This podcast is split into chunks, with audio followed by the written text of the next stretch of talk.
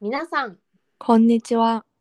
日本語便利貼り第13回始めたいと思います。ホストは日本で人材メディアを運営するジョブメンタのマリと台湾人日本語教師のリタです。マリさん、今日のテーマは何ですか？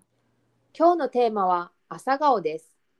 朝顔は夏になると花を咲かせます。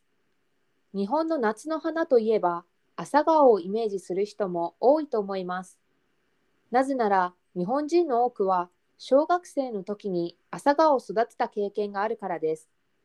私も小学校1年生の時に育てました。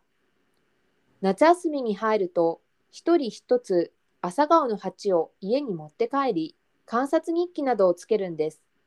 そのため夏といえば朝顔というイメージが強いですね。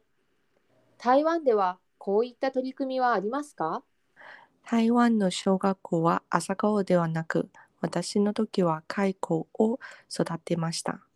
マリさんと同じ観察日記なども書きました。1ヶ月ぐらいで眉になります。その時、家の周りで桑の葉を集めるのが大変でした。当時、学校の売店に介護の卵と桑の葉も売っていました。蚕ですか？それも面白いですね。学校の売店に蚕の卵と桑の葉を売っているというのは衝撃です。私は本物の蚕を見たことがないです。そうですか。